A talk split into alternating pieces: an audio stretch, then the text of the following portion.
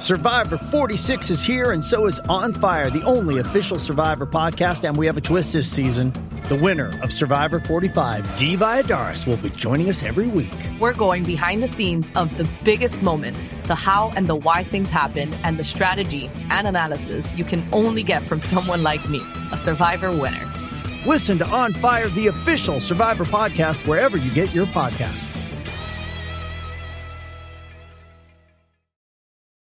Does Monday at the office feel like a storm? Not with Microsoft Copilot. That feeling when Copilot gets everyone up to speed instantly? It's sunny again. When Copilot simplifies complex data so your teams can act, that sun's shining on a beach. And when Copilot uncovers hidden insights, you're on that beach with your people and you find buried treasure. That's Microsoft Copilot. Learn more at Microsoft.com/slash AI for all.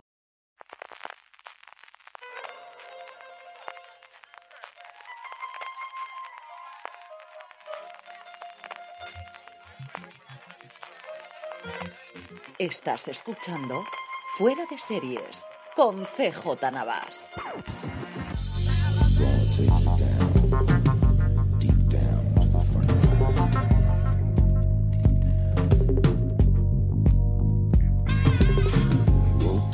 Bienvenidos a Gran Angular, el programa de Fuera de Series, donde analizamos cada semana un tema de la industria televisiva en profundidad. Hoy vamos a hablar de los remakes de las series, siguiendo un poquito el programa previo que dedicamos a los reboots y a los revivals. Nos metemos en esta tercera palabreja americana y para hablar de ello tengo conmigo en primer lugar a Marina Sus. ¿Cómo estás, Marina? Muy buenas, CJ, ¿qué tal? Muy bien, y además contamos también con Álvaro Nieva. ¿Cómo estamos, Álvaro? Muy bien. Vamos a ir poquito a poco hablando primero un poquito de los remakes y sobre todo después, bueno, pues contando ejemplos, hablando un poquito de las distintas tendencias, de los que más nos han gustado, de los que menos han gustado y finalmente de aquellos remakes que hay en proyectos que sepamos a día de hoy, sobre todo en materia de series, porque al final, Marina, yo creo que es justo empezar por este, por este lugar. Remakes es algo que especialmente, que Hollywood lleva haciendo, especialmente Hollywood mucho tiempo en materia de cine, que recientemente en series y realmente qué es un remake con diferencia con respecto a los reboots y revivals que comentábamos hace unas semanas.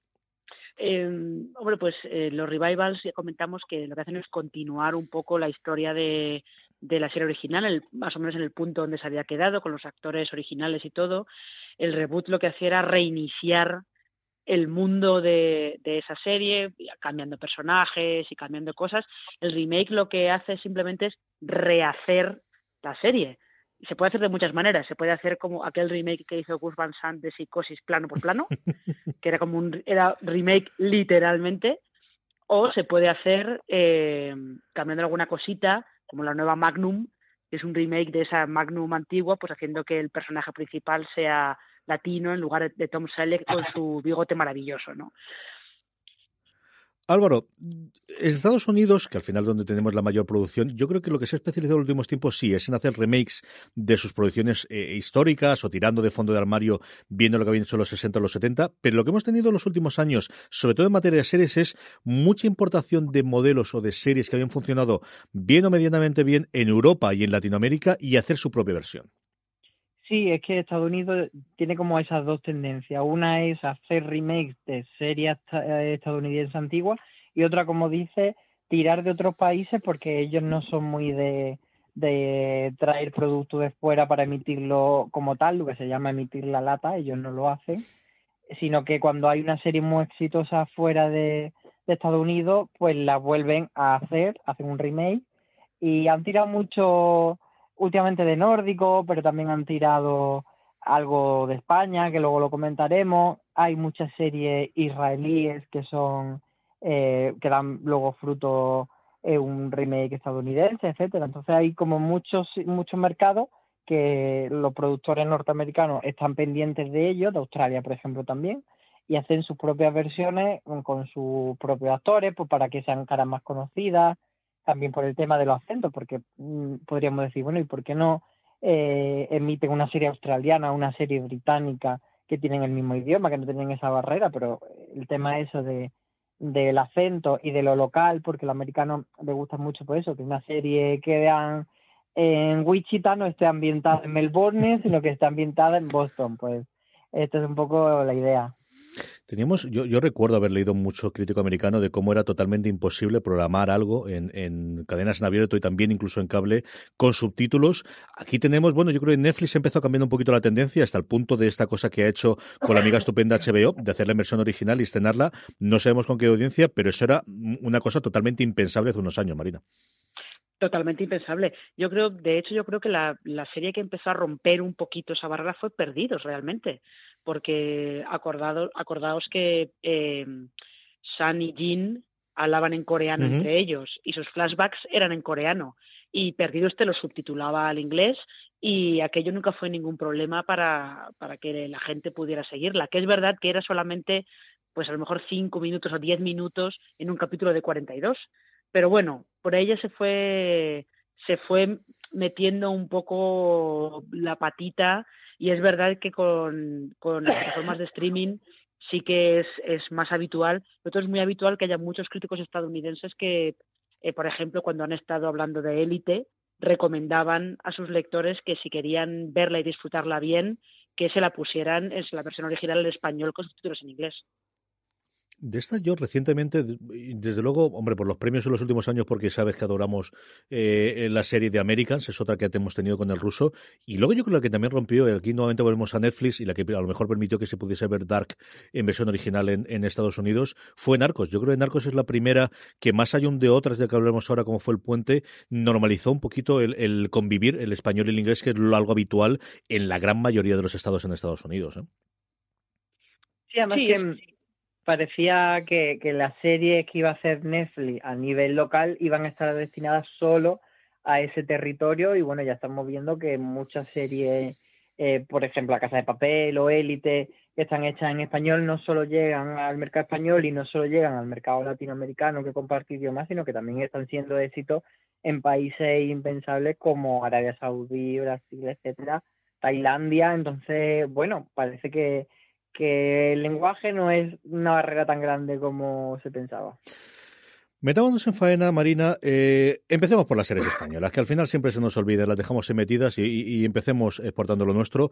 Recientemente hemos tenido dos proyectos que se han hecho su remake en Estados Unidos con diferente cantidad de éxito. El primero, una versión muy libre de los misterios de Laura, llamada The Mysteries of Laura, y por otro lado, de Pulseres Vermellas o Pulseras Rojas, llamado Red Band Society, que han funcionado mmm, de aquella forma.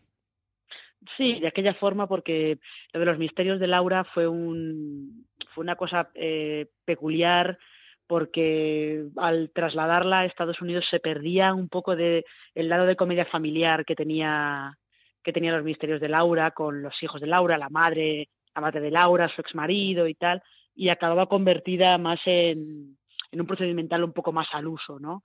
Y eh, Red Band Society yo creo que eh, por lo que sea, no tuvo, no consiguió encontrar a su público, ¿no? Se, se emitió en Fox eh, y era una versión bastante fiel a, la original de TV3 y sí, no encontró su público, se canceló eh, al final de la primera temporada.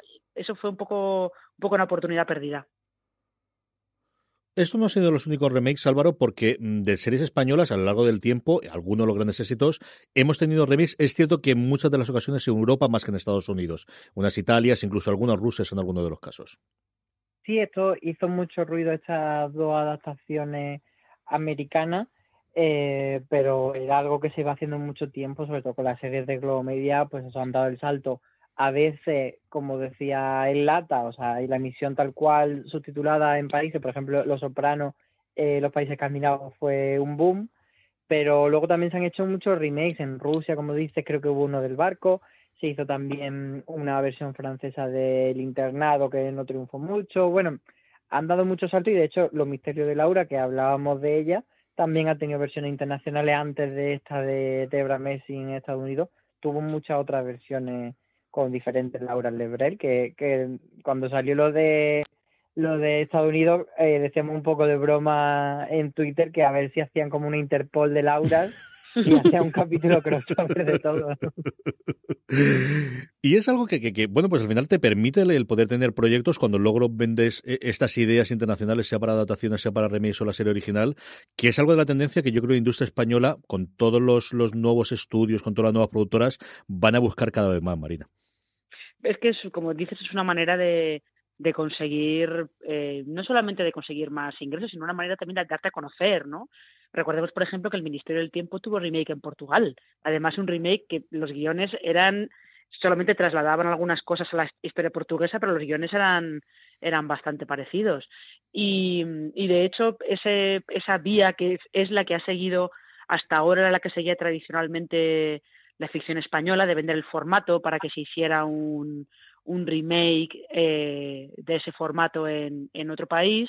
Eso, por ejemplo, les ha utilizado también la industria japonesa para, para poder abrirse y para poder salir eh, salir al resto al resto del mundo y salir un poquito de la crisis en la que estaban metidos desde hace unos años, ¿no? Es muy curioso que hay Turquía, que ahora mismo creo que debe ser una máquina de hacer remakes de todo lo que se les pase por delante, eh, tienen un par de remakes de, de dramas de estos románticos japoneses y que por lo que se ve están funcionando muy bien. Tenemos que hablar de series eh, japonesas, Marina. Yo sé que tú volviste con lo de Midcom, a mí me has comprado con lo de la serie aquella del, del fútbol que me, me encantó. Eh, hay que Es complicado llegar a la información, pero alguno tenemos que tener destacado ahí en Japón para traer y hablar un poquito de esta serie, de verdad. Sí, yo creo que sí. La serie del fútbol, desde luego, es. A mí me parece una, una cosa de Window, creo que se llama. En cuanto la estrenen, el primero, por lo menos, lo voy a ver. Por curiosidad, yo tengo mucha.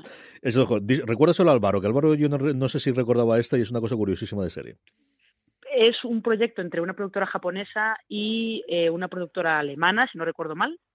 Está ambientada en la Premier League, en la liga inglesa, y lo que cuenta en teoría son eh, las diez semanas de, de, la apertura del mercado de fichajes en Inglaterra y como un chaval que de repente despunta en el Liverpool, pues sus agentes empiezan a buscarle un fichaje en un equipo más grande y que, que pueda ganar más dinero y su responsable la describían como una House of Cards en el mundo del fútbol. Y eso es una serie japonesa, que es lo que más me alucina del invento. En fin. Yo compro, yo compro. Vamos, eh, tenemos aquí un listado para hablar eh, de distintos, y mismo, sobre todo que sean ejemplos ¿no? de, de, tendencias o de formatos diferentes que han adaptado especialmente en Estados Unidos. Yo creo que la primera, la, más adaptada eh, y la que más hemos hablado en los últimos tiempos es las adaptaciones, las múltiples adaptaciones que ha tenido la serie original escandinava Bron Broen, dependiendo en cuál de los dos países escandinavos estabas, se llamaba Bron o se llamaba Broen si estabas en alguno de ellos. Una primera adaptación eh, británico-francesa, que fue de Tunnel. La versión que más hemos hablado nosotros en Fuera de Series, porque tanto a Don Carlos como a Jorge como a mí nos encantaba cuando era su emisión, que fue de Bridge en, en FX y que lamentablemente se terminó antes de lo que duría. Estaba justo en ese momento de FX antes del boom del, del streaming, sino yo creo que es una serie que en otras circunstancias y otros momentos habrían continuado con ella o incluso Netflix podría haber rescatado en su momento. Y luego, mira, maravillas de la Wikipedia, he encontrado que donde han hecho, han hecho otras dos versiones más en Rusia y Estonia. Una serie que tienes muy curiosa para mi forma de ver, Marina, porque al final las primeras temporadas prácticamente siempre son calcadas de la original y a partir de ahí cogen mucho la idiosincrasia, tanto de los países donde se ocurre ese choque, esa frontera donde ocurre el primer caso en el primer tiempo, y dependiendo de eso, del equipo de guionistas y de los actores que tengan, cada uno ha ido por un lugar distinto. Sí, es que es verdad que la primera temporada es básicamente igual, eh, porque bueno, realmente es un caso muy llamativo y y permite que el remake enganche bastante a los espectadores. Luego es verdad que cada una se va, se va por su lado. Yo creo que probablemente de, de, estos remakes el, el británico-francés no lo tengo muy controlado, pero creo que el que mejor aprovecha esa idiosincrasia de, de la frontera, idiosincrasia distinta de la frontera, es eh, The Bridge, el que estaba ambientado en la frontera entre Estados Unidos y México, porque en la segunda temporada se meten, incluso al final de la mm. primera temporada. Es un caso curioso porque resuelven el caso cuando faltan dos o tres capítulos para el final de la temporada y luego se meten ya en una historia mucho más, eh, como mucho más personal de ese tipo de frontera, de las, los tejemanejes que se mueven ahí y de la sociedad que se ha generado entre eh, las dos ciudades del Paso y Ciudad Juárez. Sí, además mm, fue un poco la, la serie que abrió la oportunidad que las series nórdicas empezasen a adaptarse. Luego tendríamos The Killing, que era una adaptación de Forbidden no sé si lo he dicho bien. Y, y bueno, eso eh, fue un poco lo que nos hizo mirar hacia los países nórdicos y también eh, fue como un poco contraproducente para la industria nórdica porque marcó como la sensación de que ya solo podíamos esperar series de este tipo, series criminales de esos países en plan de, uy, allí hace mucho frío, porque están matándose todo el rato. Pero bueno, tienen otras cosas allí, como por ejemplo Scam, que sí que ha dado mucho, muchas otras versiones, muchos remakes, tuvimos aquí uno en Movistar, pero como que parece que, que esperamos siempre eso, algo truculento de los países nórdicos. Como ya lo ha citado Álvaro, además de citar Scam, de Killing, de Killing coincide con ella el cabreo sumarísimo. Yo recuerdo el, follón que se montó con el final de la primera temporada, Marina, que yo creo que hizo que luego la segunda bajase mucho. Una tercera que está bastante potente y uno de los primeros casos de lo que comentaba previamente yo, de ese rescate de Netflix, de series que tenían nombres, esa primera oleada de producción propia que había tenido Netflix, de volver a retomar historias que ya se habían contado en otras cadenas. Sí, eh, sobre todo porque eh, es verdad lo de The Killing, que es muy curioso. Hey, it's Kaylee Cuoco for Priceline. Ready to go to your happy place for a happy price? Well, why didn't you say so? Just download the Priceline app right now and save up to 60% on hotels. So, whether it's Cousin Kevin's Kazoo concert in Kansas City, go Kevin, or Becky's Bachelorette Bash in Bermuda, you never have to miss a trip ever again. So, download the Priceline app today. Your savings are waiting Go to your happy place for a happy price. Go to your happy price, Priceline. Porque creo que estuvo a punto de pasar con la original danesa. Eh, la cadena le pidió al creador que en lugar de los 10 episodios iniciales que iba a hacer, que alargara la primera temporada y que hiciera 20, justo para no dejar a la audiencia sin saber quién era el asesino de Nana, Nana Birk Larsen, creo que se llamaba la chica de, de Forbriddelsen. Eh, pero sí, es curioso que Netflix eh, en aquella en aquella época en la que estaba ya con Orange is the New Black y con House of Cards, pero como no tenía todavía tanto músculo para estar produciendo sus propias cosas originales, pues de vez en cuando aprovechaba para rescatar para rescatar series, que fue lo que hizo con The Killing, porque de hecho, si no recuerdo mal, eh, The Killing emitió dos temporadas que eran solo de AMC, la tercera ya estaba a medias entre AMC y Netflix. Mm y la última, las dos últimas solamente son de Netflix, y si yo no estoy equivocada. La cuarta segurísimo, la tercera, y no sé si Álvaro se acordará. ¿Tú recuerdas de Killing y, toda la, resurrección que hubo, Álvaro? Creo que como dice Marina, pero no estoy seguro, porque es verdad que dio muchas vueltas. Hablemos del otro gran eh, fenómeno de adaptaciones que ha habido tradicionalmente, que son telenovelas eh, o formatos que han funcionado muy bien en la Latinoamérica. Aquí yo creo el ejemplo más claro, desde luego, es Betty la Fea, o Yo soy Betty, o aquí me diréis es la versión original, porque es verdad que se me ha olvidado. Y ese verdadero fenómeno que en su momento fue Ugly Betty, que funcionó muchísimo tiempo en Estados Unidos, se fue a las seis o las siete temporadas, si no recuerdo mal ahora de memoria, y cuya consecución de alguna forma es la serie de CW Jane the Virgin. El título original es Yo soy Betty, coma, la fea. Eso es lo que sabía yo. pero conocida Betty la fea, no, no, no. Sí, pero conocida por todo el mundo como Betty la fea, yo creo directamente. Sí, sí, pero hay que ser riguroso en el título. Di que sí, di que sí. Estoy totalmente de acuerdo contigo, Álvaro. Esto le funcionó extraordinariamente bien en Estados Unidos y también moderadamente aquí en España, porque también hubo un remake de esto, ¿verdad? Moderadamente no, fue un exitazo en España, pero sin precedente. Hacía una audiencia brutal en las tardes, tanto que le pasó un poco como a la serie original, que cuando llegaron al inevitable fin de que el patito feo se convirtiese en cisne, bueno, querían seguir explotando la, la serie. Allí hubo un spin-off que se llamaba Ecomoda, que siguió pues un poco la vida de, de la empresa en la que trabajaba Betty. Y, y, aquí lo que hicieron fue cambiar a otra Betty, y, aquí se llamaba Bea, eh, y, y metieron otra Bea, pero bueno, ya mantener un poco el, el universo de la serie, pero que no acabo de, cuajar porque, claro, faltaba ese leitmotiv que era la protagonista y su historia de amor. Marina. Sí, es que además de, de, Betty la Fea creo que hay versiones en, en México, en otros países latinoamericanos. Eh, de hecho, si yo no recuerdo mal, creo que la protagonista de la Betty la Fea mexicana tuvo un cameo en, en Ugly Betty. Lo que pasa es que Ugly Betty hacía, como bien dices, hacía eh, una cosa que luego ha explotado más Jane the Virgin, que era utilizar, sobre todo al principio, utilizaba los clichés de las telenovelas y de las soap operas americanas y se reía un poco hacia los chistes, tergiversando un poquito todos esos clichés. Y luego llegó Jane the Virgin, que es una adaptación de una telenovela venezolana que se llama Juana la Virgen, y ya lo que hizo directamente fue hacer el metachiste con todos los clichés de, de las telenovelas. Una serie, Álvaro, que adora, la, sobre todo la crítica americana. Tiene muy buena audiencia, pero Jane the Virgin es de esas series que ves como poco a poco empiezan a descubrir los críticos americanos y empiezan a escribir muchísimo sobre ella.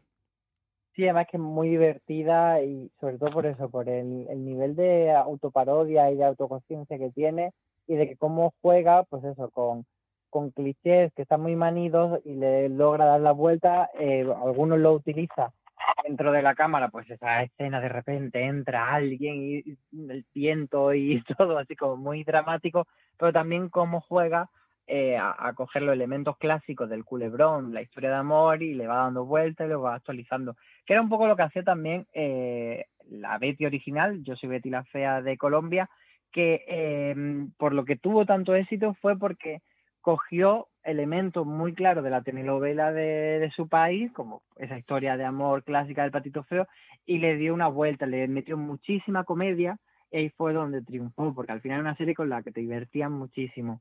Y Ugly Betty también tenía ese, ese punto, como dice María de, Marina de parodia, y, cogía también, pero al final era como una comedia romántica bastante al uso, pero muy bien llevada que, triunfó bastante bien y, y, eso fue una adaptación muy, muy interesante.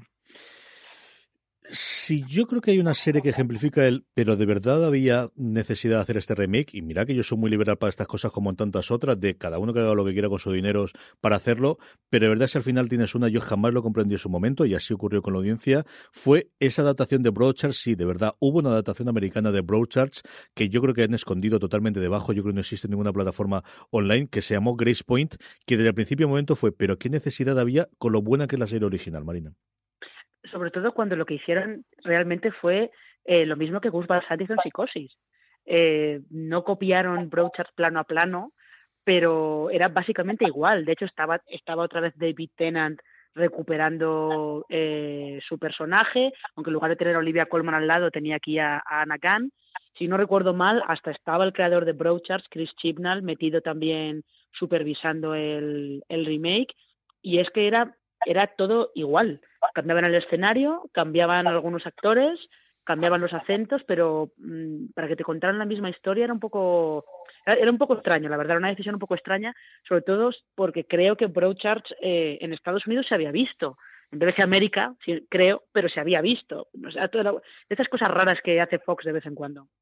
Y además era un caso súper raro porque tú la veías y decías, si es la misma serie, ¿por qué no funciona? ¿Por qué, ¿Por qué siendo igual una está tan bien y otra está tan mal? Pues la magia de la química de la televisión, no lo sé. Además, yo recuerdo esta en, el panel de la TCA cuando presentaron la serie ante la crítica americana, que claro, eh, pues le dijeron eso mismo que estamos diciendo nosotros. El gran punto de venta que tenían es vamos a cambiar el final, con lo cual digo, bueno, entonces, ¿en qué me estás contando? E, esto va a ser la gran aportación que tienes, es voy a contar la misma historia cambiando el final para que tenga otra lógica. Eh, en fin, uno de estos pequeños desastres. Uno de los países de importación de, de, Estados Unidos o de exportación del propio país que más ha tenido en los últimos tiempos es Israel. Israel ha llevado muchas series en los últimos tiempos en desarrollo y dos, especialmente importantes. La primera, yo creo llegó unos poquitos años antes de, que llegase, una serie muy para canal de, streaming. Se emitió especialmente su primera temporada de una forma muy curiosa en HBO porque se emitía de forma diaria, en una serie de media hora que se emitía todos los días de lunes a viernes. Estoy hablando de En Terapia o In Treatment, una serie que a mí me fascinó en su primera temporada. En la segunda cambiaron y ya se emitían todos de golpe, pero es un experimento de verdad que ahora que se puede ver dentro de HBO España, si queréis una serie distinta, diferente, yo creo que se tendrá bastante bien. He vuelto a ver algunos episodios en, eh, recientemente con un montón de gente que ya era famoso en su época, pero quizás con el paso del tiempo lo ha sido más aún. Y una serie de que yo tengo muy, muy buen recuerdo de, su primera emisión, Marina.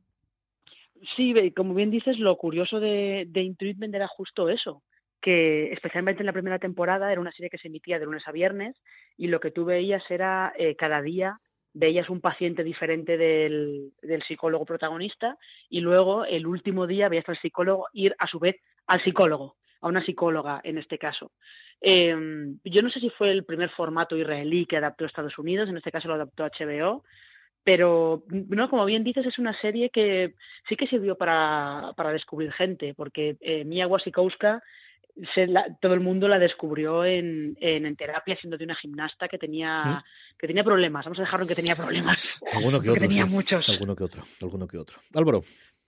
Sí, además fue una serie que tuvo también un remake, creo recordar que en Argentina, y, que bueno, que ha viajado a varios países. A mí el formato no me convencía del todo porque mm, me pasaba que había unas historias que me interesaban y otras que no tanto y como sí que tenías que seguirlas todas para tener un poco toda la información, pues al final me acababa perdiendo y había partes que no me gustaban mucho.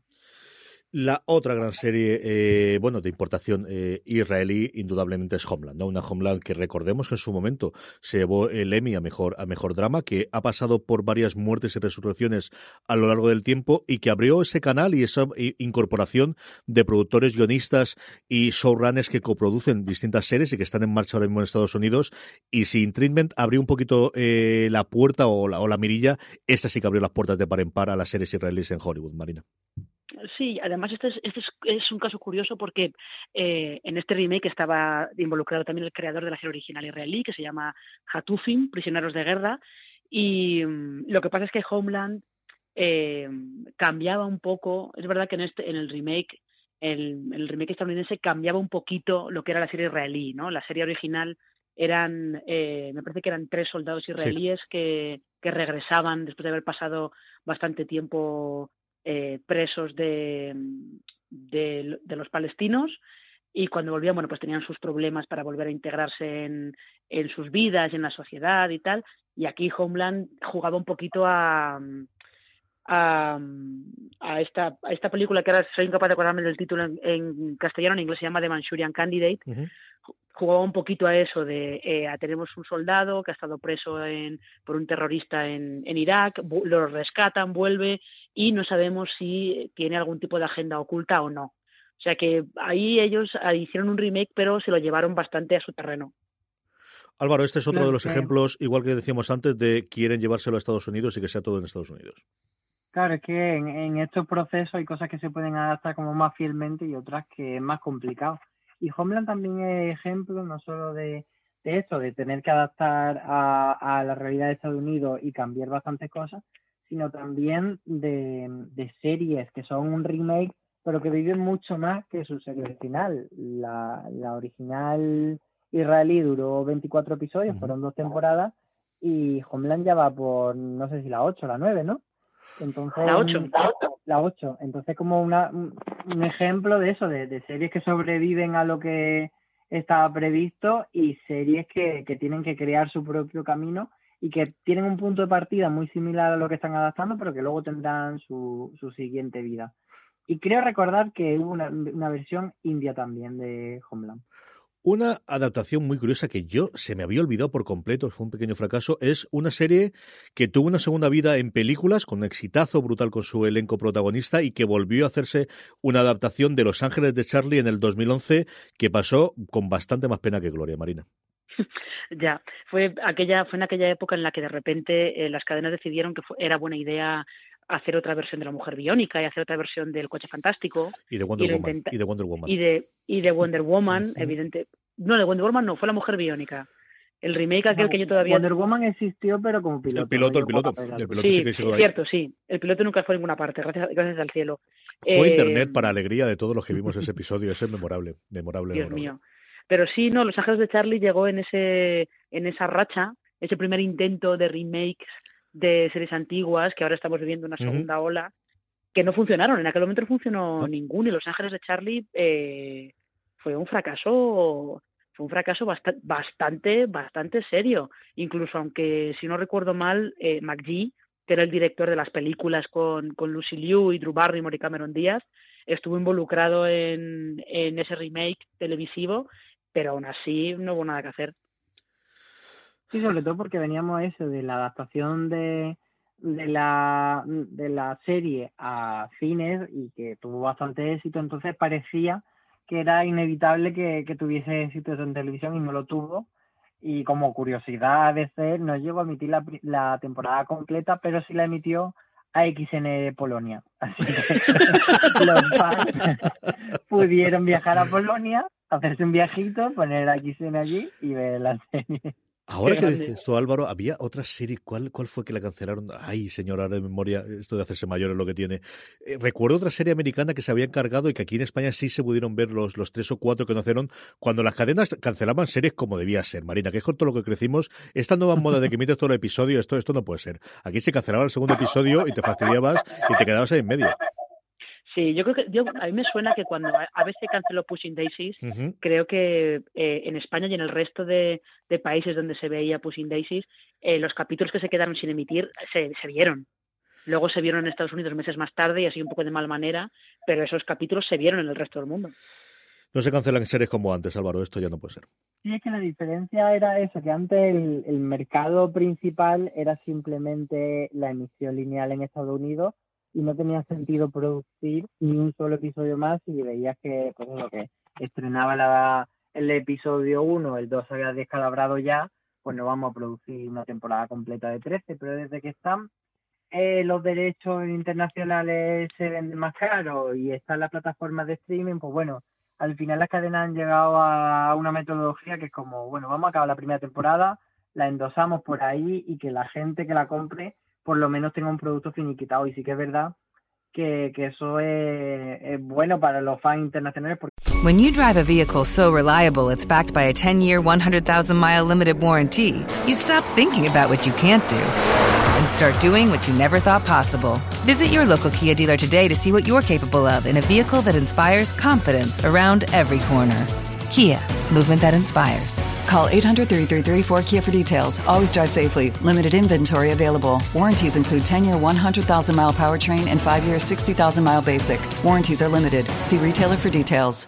As a new Western Union customer, you can enjoy a $0 transfer fee on your first international online money transfer. Send money to your family and friends back home the fast, easy, and reliable way. Visit westernunion.com or download our app today to get started, and your first transfer fee is on us. FX gains apply, not available for credit cards and transfers to Cuba. Services offered by Western Union Financial Services Inc. and MLS 906983 or Western Union International Services LLC and MLS 906985. Porque sí que se han dado casos de series que en su país de origen no han funcionado y, en otros sí. Yo recuerdo que aquí Forever, que fue una serie que, funcionó extraordinariamente bien, ¿eh? mira que le funcionó bien. Funcionó bien y le funcionó también muy bien Antena 3 y luego solo una temporada y yo creo que se quedaron llorando 3 y aquí Nos quedan muchas más series de las que hablar, nos quedan hablar de los remakes de esta temporada y los que hay en proyecto, de ideitas que tenemos, que es la parte más divertida, pero vamos a parar primero para dar las gracias a nuestro primer patrocinador de la semana. ¿Eres un fan apasionado de fuera de series? Ya puedes apoyarnos gracias a las suscripciones para fans de iVox, donde podrás acceder al catálogo de programas históricos de nuestro podcast y a contenidos exclusivos solo para mecenas. Visita la web de iVox o bien instala gratis su app en tu smartphone o tablet. Busca fuera de series, pulsa en el botón de apoyar y elige la cantidad de tu aportación desde 1,49 euros al mes. Todos nuestros mecenas ya pueden disfrutar de la primera temporada completa de Fuera de Series, un material único que no encontrarás en ningún otro sitio.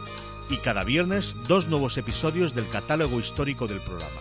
Conviértete en mecenas de Fuera de Series y disfruta de contenido exclusivo con la suscripción para fans de iVox.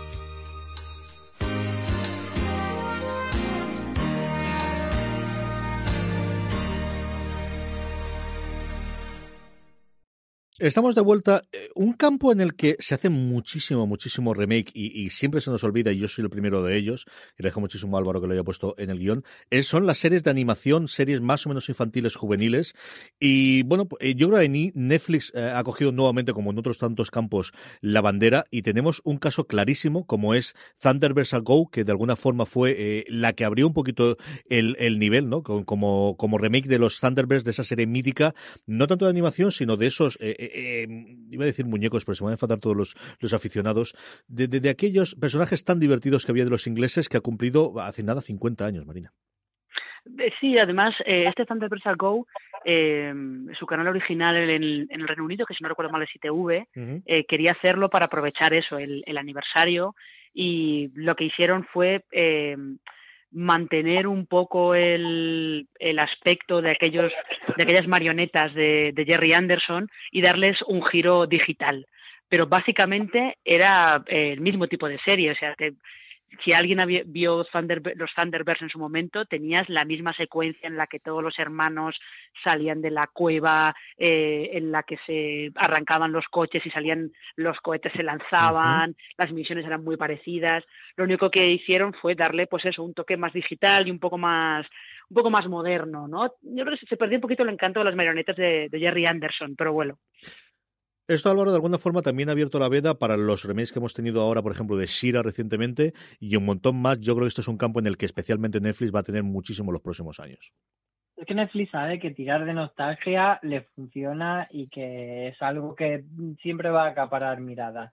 Como tú decías, Shira ha sido uno de los títulos que ha rescatado últimamente. A veces tira más hacia el remake, otras al reboot, otras es, es difícil diferenciar los Caballeros del Zodiaco va a ser otra, otra marca que va a rescatar. Y bueno, pues eso, ellos por la animación van a tirar por marcas muy reconocibles, aparte de, de crear nuevas, que parece que eso sí que le está costando más. No tienen la capacidad de crear nuevas series como tiene, por ejemplo, Cartoon Network, que es otra que también ha hecho un montón de remakes con nuevos dibujos que normalmente enfadan a todos los fans de la original que se rasga la vestidura diciendo lo típico de por favor me habéis roto la infancia, por favor que se muera esta gente. Tradicionalmente las adaptaciones han ido en la línea una serie que tenía éxito se hacía después una película. Pero, como hemos visto antes también con los de Charlie, bueno, pues hay distintas variedades. Una de ellas, y además muy curiosa por el, todo lo que ha caído encima, hasta el punto de que en Estados Unidos vamos a ver si pueden verla definitivamente, es ese remake maldito que tantas vueltas ha dado de Heathers. Dios mío, Heathers. Sí, en España la película se llamó Escuela de Jóvenes Asesinos. Eh, es aquella película con Winona Ryder y eh, eh, Kristen Slater, perdón, le iba a llamar Christopher Slater eh, y Kristen Slater en la que, pues, según una Ryder, era una chica que llegaba a nuevo instituto, se encontraba ya un montón de, de chicas malas directamente y se dedicaban a asesinarlas para quitárselas de encima. Eh, y Heathers era un remake que quería actualizarlo al siglo XXI. La mala, por ejemplo, era una chica grande, así gorda directamente, podríamos decir, pero que era la mala que tenía todo el mundo completamente atemorizado pero entre que tuvo mala suerte porque eh, se estrenó en un momento en el que había mucha sensibilidad hacia los tiroteos en institutos y había una trama de headers que estaba relacionada con un tiroteo en un instituto y que en realidad no era buena, pues al final el canal en Estados Unidos, que era eh, Paramount, Paramount Network, hizo el amago de retrasó el estreno creo que seis meses, eh, luego decidió que no le iba a estrenar, pero sí se iba a estrenar fuera internacionalmente Luego hicieron otro amago de, venga, la vamos a lanzar toda del tirón o en un fin de semana o algo por el estilo. Y si yo no recuerdo mal, creo que en Estados Unidos sigue sin verse. Pero en HBO España, por ejemplo, se ha podido ver la temporada entera. Yo he leído en varios sitios que intentaban hacerlo, eh, eh, emitirlo de una puñetera vez y no sé si se ha quedado al final. Álvaro, ¿tú tienes más información? Creo que no, que no ha llegado a verse, pero ha sido consecuencia de lo que dice Marina, de que se ha conjugado el mal timing con que la serie realmente era mala, porque si fuese una joya, ellos habrían dicho, mira, la sacamos, y, como pasó, por ejemplo, con, con, la serie Shooter, que también, si no recuerdo mal, era un remake de una peli. Y, y también era pues eso, de tema de un francotirador, eh, había muchos tiroteos en Estados Unidos, entonces decidieron retrasarla, pero al final vieron que, mira, siempre hay tiroteo en Estados Unidos y la tenemos que sacar entonces después, y la sacaron pero es verdad que esta tendencia de, tirar de peli es algo que vamos a ver bastante. Entre otras cosas tenemos ahí el tema de mm, El Señor de los Anillos, que no es remake, sino que no sabemos lo que va a ser, pero bueno, que es una marca cinematográfica muy potente. Y otros dos que me vienen a la cabeza son el remake de Alta Fidelidad, la serie esta de mm, Catherine Zeta-Jones, que lo va a hacer Disney Plus, y Cuatro bodas y un funeral que va a hacer una miniserie Mindy Kaling como guionista. Esa la tengo tantísimas ganas de ver qué puede hacer Mindy Kaling después de, de, de Mindy. Eh, antes hablábamos de, cómo en Los Ángeles de Charlie quizás llegó un poquito antes de la oleada de, éxitos que ha tenido los remakes de, series antiguas, de volver a tirar de la nostalgia, la que de alguna forma, y mira que costó hacer de este hombre, de Olaflin, un, éxito o una estrella de, la televisión, al menos alguien que pudiese ver una serie, después de esos otros tres fracasos, y ya que siempre pienso yo cuando hablamos de remakes, es Hawaii 5.0. El éxito que tuvo esta yo creo que es especialmente para CBS la que le ha marcado el camino de su producción propia, al menos en los tres, cuatro últimos años, Marina y, de momento eh, parece que va a seguir por ese camino. Va a seguir por ese camino, lo intenta. Lo que pasa es que todos los años tienen muchos proyectos y luego eh, salen muy pocos. Sale uno, eh, hay años que no sale ninguno, pero por intentarlo que no quede. Pero sí, es verdad que eh, Hawaii Five-O es un poco ahora mismo el estándar que tienen para, para, para rescatar, hacer nuevas versiones de esas series eh, míticas de los 60, de los 70, incluso de los 80, como, como con el caso de Magnum. Lo que pasa es que también es una serie que está muy en la marca de CBS, el procedimental, con los casos, con el equipo de investigadores eh, que tiene sus historias. Yo estoy esperando que CBS eh, en algún momento se anime a hacer un remake de Jack Alerta Roja, sobre todo mientras en CIS todavía está en antena, porque hay que acordarse que en CIS es un spin-off de Jack Alerta Roja. Esto ya sería como eh, la cuadratura del círculo. O que empiece directamente a hacer un, un spin-off de, de Encis antes de que Encis termine y que convivan la, la Encis verdadera y, y su remake en la misma en la misma parrilla. Podrían hacerlo. Sería, maravilloso. De Hawái también yo creo que hay que destacar eh, la figura de, de Peter Lenko, que es mm. la persona, el guionista que lo que rescató esta serie y que a raíz del éxito que ha tenido esta serie ha rescatado otras como por ejemplo MacGyver y no estoy seguro, creo que Marina me puede corregir que Magnum también es el, el, responsable. Sí, también, también Entonces, este se ha puesto en sus manos todo este tipo de proyectos.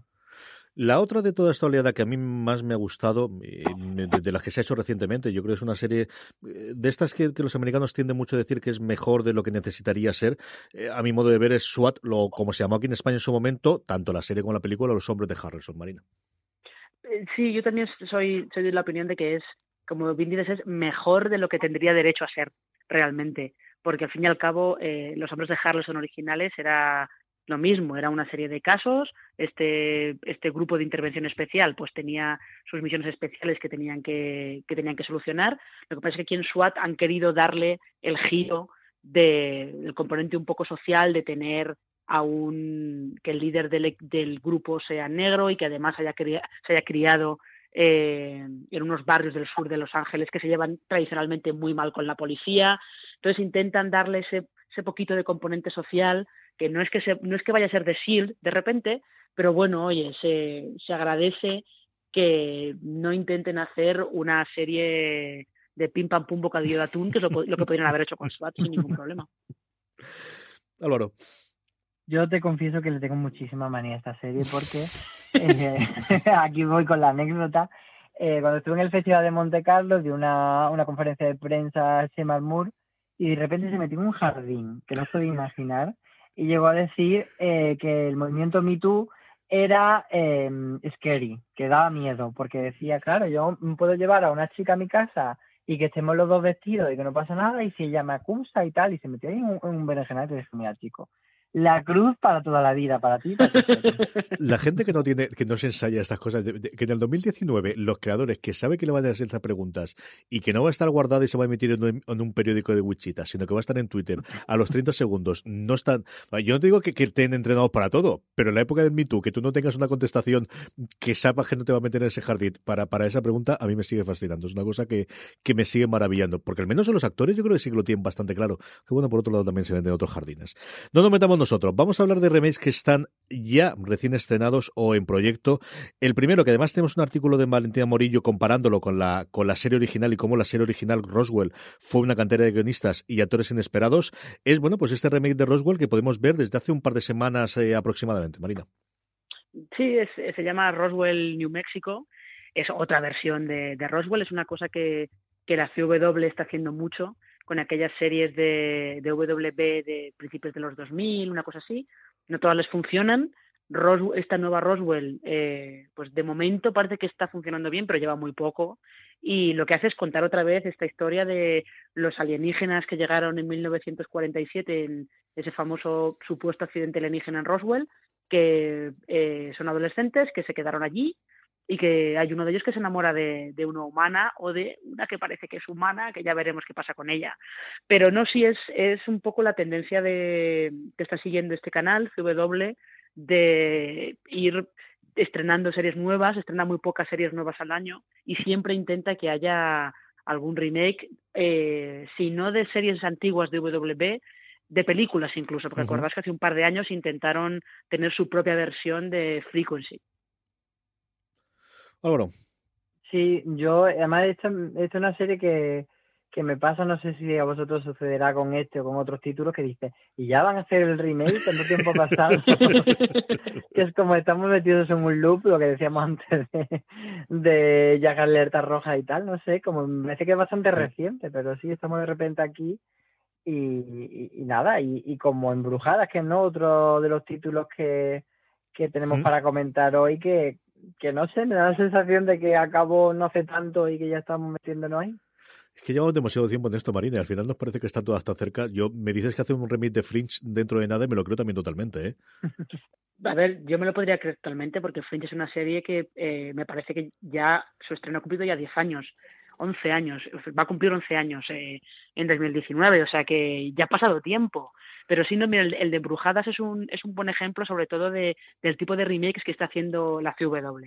Eh, estas dos series se pueden ver a través de HBO España pero en el caso de Embrujadas ellos eh, siempre intentan llevar estas series al siglo XXI, ¿no? Entonces, o en el reparto, si antes los repartos eran todos blancos y perfectos, y en el caso de Embrujadas estaban eh, Alisa Milano y Shannon Doherty, por ejemplo, pues aquí en la nueva Embrujadas hay eh, una chica eh, afroamericana, creo, si no recuerdo mal, eh, tocan muchos temas feministas, en el caso de Roswell, New Mexico, pues están tocando algunas cosas relacionadas indirectamente con las leyes migratorias de Trump. O sea, que intentan darles un toquecito para que se note que están hechas eh, ahora, ¿no? En 2019 y no que están arrastrando cosas desde el año 2005, por ejemplo. Yo sé que me vas a decir que esto no es un remake, ni es. Tienes razón, pero yo no puedo nombrar Embrujadas sin eh, dejar de nombrar la serie que más eh, miedo le tienen los redactores por lo que ocupan el titular, que las escalofriantes aventuras de Sabrina. Que sí, no es un remake, es un reboot, o si queréis, es una adaptación del cómic, que a su vez fue una nueva versión de aquellos cómics de Archie, pero yo no puedo hablar de Embrujadas, hablar de Sabrina, como lo llamamos al final todos en Petit Comité, hasta que hay que ponerla en el titular, ese maldito, ¿verdad, Álvaro? Sí, eh, te ocupa todo el titular y en fuera de serie hay una guerra interna por cuánto pueden durar unos los titulares. A ver, pelea, física, pelea física. pelea física.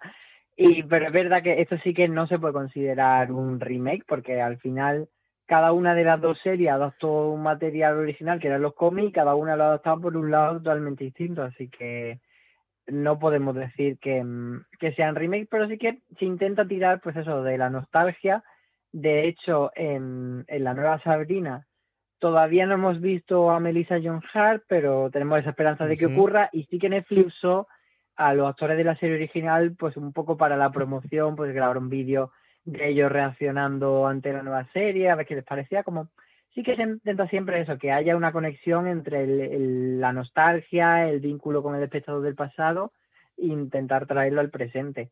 Por ejemplo, no olvidemos que, mm, que cuando se estrenó la nueva 90-210, la nueva versión de Sensación de Vivir en CW, aquello tuvo una audiencia, pero descomunal, que era como mm, muchas veces más de lo que, o sea, no sé si fueron 6 millones o 7 millones de espectadores, en un canal que como mucho hacía dos millones de espectadores, pues, y eso fue el trasvase de la nostalgia, pero bueno, luego las series tienen que sobrevivir más allá de, de esa nostalgia. Aquí tuvimos, por ejemplo, un revival de, de Farmacia de Guardia que no funcionó, entonces es complicado, siempre que tiras de algo del pasado, eh, vas a tener una respuesta, pero a ver cuánto te dura. Sí, yo creo que sí que te asegura, y eso hemos hablado varias veces, la atención inicial. ¿no? El primer episodio sabes que la gente se va a acercar y va a verlo, y eso te lo da una imagen de marca, te lo da una marca que, es conocida, pero el segundo, el tercer episodio, sobre todo el sexto, es el que es complicado, Marina.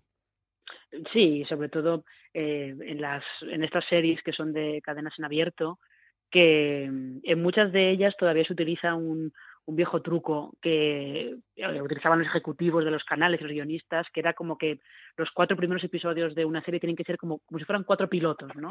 Como que tienen que dar, que dar la opción a un espectador que no ha visto nada, que si de repente los pone, sepa claramente qué pasa, quiénes son los protagonistas, todo.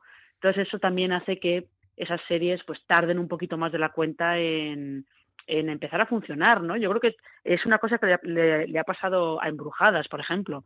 Había mucha gente que vio el primero que le pareció que era un poco horror pero luego la serie, según ha pasado esa barrera de hay que ofrecer, hay que dar opción a que haya algún espectadores que se suban en el segundo o en el tercero, ha ido eh, sacando un poco su propia personalidad. Lo que ayuda para esas cosas es el botoncito del siguiente episodio de Netflix, ¿eh? Lo que ayuda para esas cositas. eh, hablábamos antes de cómo remake eh, intenta ser fiel al original. Hombre, fiel, fiel, muy fiel, muy fiel no es, pero yo no puedo resistirme a hablar con vosotros de ese tráiler de Gran Hotel que vimos juntos en la presentación de HBO España.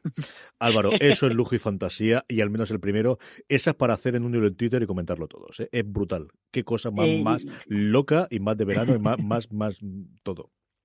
Yo le tengo mucha curiosidad porque mm, Eva Longoria, que es amiga de Ramón y Teresa de la productora Bambú, eh, ha sido la que ha comprado el formato. Y cuando tú ves el tráiler del nuevo Gran Hotel, dices, cariño, ¿por qué has pagado derechos de autor cuando esta serie es totalmente diferente? Pero mm, aunque Gran Hotel era una serie de época muy a la Don Abbey y esto es una serie en la actualidad en Miami, etcétera, quizás sí que en el ADN de la serie se conserve pues un poco de la trama o un poco del conflicto de los personajes. Entonces, hasta que no lo veamos, no sabemos si Eva Longoria ha hecho el tonto pagando o no y tengo un poco curiosidad de ver eso, de cómo han hecho la adaptación. Marina. Eh, yo es que estoy, estoy como Álvaro, y parece una serie completamente diferente, pero con el mismo título.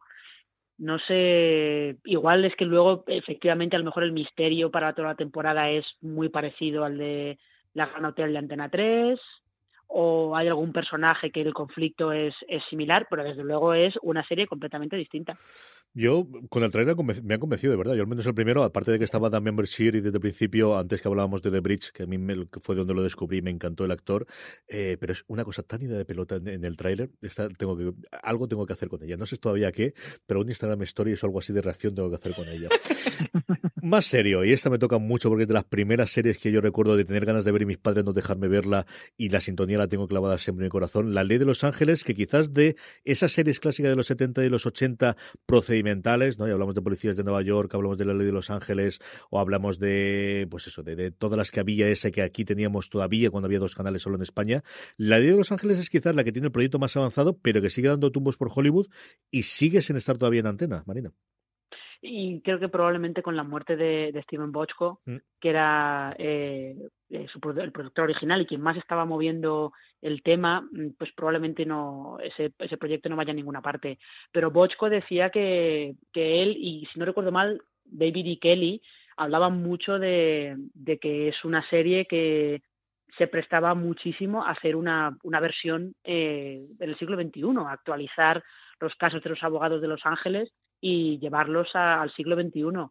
Pero me da que después de todos los tumbos que ha dado, eh, tras la muerte de Bochco se va a quedar en nada probablemente. Y es que desde que The Good eh, Wife desapareció y se ha implementado, y evidentemente con mucho menos audiencia, aunque para mi gusto mucho mejor serie The Good Fight, mira que hablamos de procedimentales, siempre médicos, eh, de policiales y, y de abogados. Tantos, tantos de abogados, al menos en cadenas en abierto, ahora mismo no hay tantos, eh, Álvaro. No, bueno, las modas mm, son un poco cíclicas y sí que es verdad que los abogados parece que están ahora menos en boga. De hecho, el, el Chicago Law o Chicago, no, Chicago Justice Chicago se llamaba, fue el único que no que no acabó de cuajar dentro de estas franquicias de, de Chicago y parece bueno que eso que ahora mismo no hay tanto hueco para las series de, de abogados, pero sí que estamos seguros de que en algún momento volverán porque esto se mueve por moda. Eh, a mí me produce curiosidad este tipo de, remake porque, claro, si, si atendemos al concepto de, remake, de rehacer, eh, te tienes que plantear, ¿y qué es lo que van a rehacer de la ley de Los Ángeles? Porque los casos, como tú decías, eh, para actualizarlo al siglo XXI, tienen que cambiar. Entonces, ¿qué es lo que está rehaciendo? ¿Eso va a conservar la dinámica de los personajes, la estructura de la temporada? ¿O al final simplemente lo que quieres es tener la marca porque es muy potente, porque es muy evocadora? Bueno, pues eso es lo que hay que ver, qué, es lo que realmente tienes de remake o, o de realidad es una serie nueva que has cogido un título chulo. Concluimos, antes de que hablemos un poquito de España, eh, con referencia al artículo que hizo Álvaro sobre, sobre eh, bueno, remakes, revivals y reboots que podría haber de series españolas, que yo creo que es una forma muy chula de terminar, con dos series eh, del mismo género, que son series antológicas, algunas más de ciencia ficción, otras más de fantasía o de aventuras, eh, como es eh, La Dimensión Desconocida, el gran clásico, desde luego, de, de la serie antológica, y ese Amazing Stories original de, de Steven Spielberg, que fue, si no el primero, desde luego sí el primer proyecto gordo de ese canal, plataforma, lo que sea, que esperamos que Apple nos presente este año, Marina y de la que no se puede saber nada más, porque acordaos que Amazing Stories mm. iba a llevar la entrevista a Brian Fuller, pero ha sido como el como sexto proyecto del que se ha ido. Entonces está un poquito está un poquito en el aire. La dimensión desconocida sí que parece que está más avanzada porque la lleva eh, su productor es Jordan Peele, eh, el director de Déjame salir, que Déjame salir ya tenía un poquito ese aire de, de capítulo de la dimensión desconocida y esa yo creo que en breve empezaremos a, a ver ya algo, veremos algún teaser o algo, algo nos tienen que empezar a enseñar porque yo creo que esa está, está bastante avanzada. Jordan Peele, que, se va a convertir en nuevo JJ Abrams, tiene como cuatro o cinco proyectos en marcha de producción y él sigue su, su carrera también de productor y director en cine. Este modelo de, de lo que antiguamente eran series antológicas, que, antes, hasta que llegó eh, por su camino, bueno, pues American Horror Story cambió a las series antológicas de semana, es una cosa muy dada a estos remakes en el que, bueno, al final no es más que añadir episodios, Álvaro. Claro, es lo que, mm, un poco lo que estaba comentando antes sobre Los Ángeles ¿Podemos considerar un remake de la dimensión desconocida si realmente lo que van a hacer son episodios nuevos o simplemente una continuación añadiendo nuevas historias? Para mí remake sería si cogiesen eh, pues 10 o 12 episodios de los originales y los volviesen a hacer con actores nuevos, dándole un nuevo enfoque, pero que al final la historia de cada uno de estos episodios sí que fuese una de las historias originales. Lo mismo con Amazing Stories, que por cierto, yo creo que eso no va a salir, o hasta que yo no lo vea, no me lo voy a creer. Nos quedan cuatro minutitos y vamos a hablar un poquito de, lo que esperamos, ¿no? De qué remakes eh, eh, esperamos para el futuro. Y yo sí que lo centraría en España, porque al final yo creo que el artículo de Álvaro hablaba de hemos visto esa tendencia que hay y aquí hay muchísimo material, muchísima serie y película que ha dado que podría dar perfectamente un remake, especialmente para los nuevos, eh, bueno, gente que apuesta por producciones, llámese Netflix o especialmente, como comentabas en ese, artículo, en ese artículo, Álvaro Movistar Plus. Y yo en ese artículo me iba más hacia hacia revival, de series que creo que deberían de, tener una continuación. Quizá eh, como remake como tal, la que me parece más proclive es la de Raquel busca su sitio, porque se podría hacer una continuación o se podría hacer un remake en el sentido de, coger ese formato de un grupo de trabajadores sociales y explorar casos en, en hoy día, pero no sé si, si una serie antigua está ahora para hacer un, remake como tal en vez de una continuación. Y si no sé si estamos preparados como industria para hacerlo quizás Anillos de Oro sería una idea a tener en cuenta pero también es que es una serie muy muy ligada a, su tiempo. Entonces a ver eh, con qué con qué la ligas para que para que tenga sentido porque Anillos de Oro estaba muy muy centrada pues en la legislación de, del divorcio. Entonces no sé si se podría trasladar eso a algo del presente o pero bueno el concepto sí que me, llamaría la atención Marina. qué opinas Marina? Eh, ya, yo sí es que estaba pensando ahora que eh, justo la industria española no es muy dada a hacer remakes de, de series eh, viejas españolas, también porque no tampoco tiene tanto tiempo como la estadounidense. Sí que ha habido amagos de hacer remakes de series extranjeras. Yo ahora os voy a recordar aquella Cheers con Antonio Resines o aquellas habíamos pasado 56 minutos sin recordarla Marina. Eh, has tenido que hacerlo o aquel intento de hacer las chicas de oro en España con eh, Amparo Baró. Esa no era mala. pues, aquello fue tremendo porque o sea había no no eran Amparo Baró eran Concha Velasco Lola Herrera Carmen Maura y Alicia Hermida. O sea cuatro actrices maravillosas. Los guiones eran los mismos que son guiones maravillosos pues no se sabe por qué no funcionó. Era, para mí es un misterio. Es, es, yo creo que es lo mismo que decías tú antes de, de, Broadchurch, y Grace Point, que no es que sean solamente los guiones o que los actores sean buenos, sino que falla la química. Eso que tiene que darse de repente esa chispa para que de repente funcione todo. En, en esas chicas de oro no, no estaba pero es, es, verdad que es eh, igual ahora podemos entrar en un punto en el que la industria española puede empezar a plantearse esas cosas. A lo mejor recuperar un turno de oficio, que era una serie de abogados que no estaba tan ligada a, a una cosa muy de la época como le pasaba a Niños de Oro o incluso recuperar algo como Chicas de hoy en día.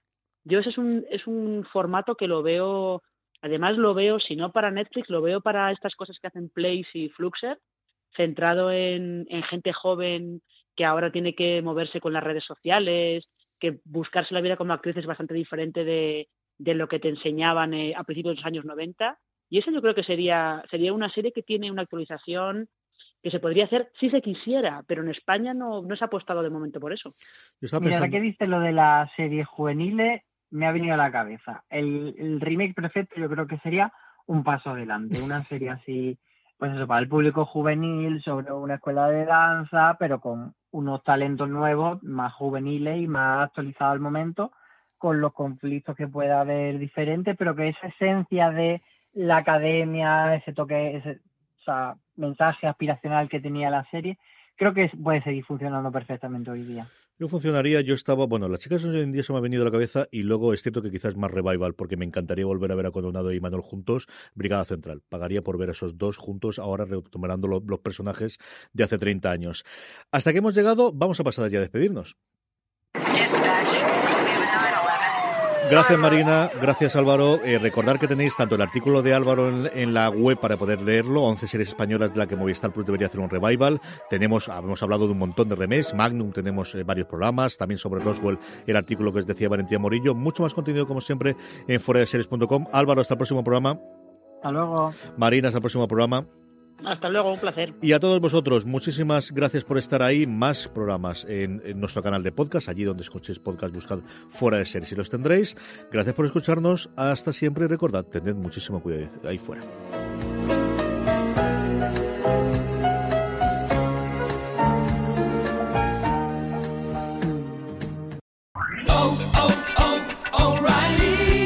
¿Necesitas ayuda? En O'Reilly Auto Parts te ayudamos. ¿Necesitas algún consejo? Te aconsejamos. Nuestros profesionales en autopartes están siempre disponibles para ayudarte a encontrar lo que necesites. Excelente servicio al cliente es solo una de las ventajas que ofrece O'Reilly Auto Parts. Los profesionales en autopartes. Oh, oh, oh,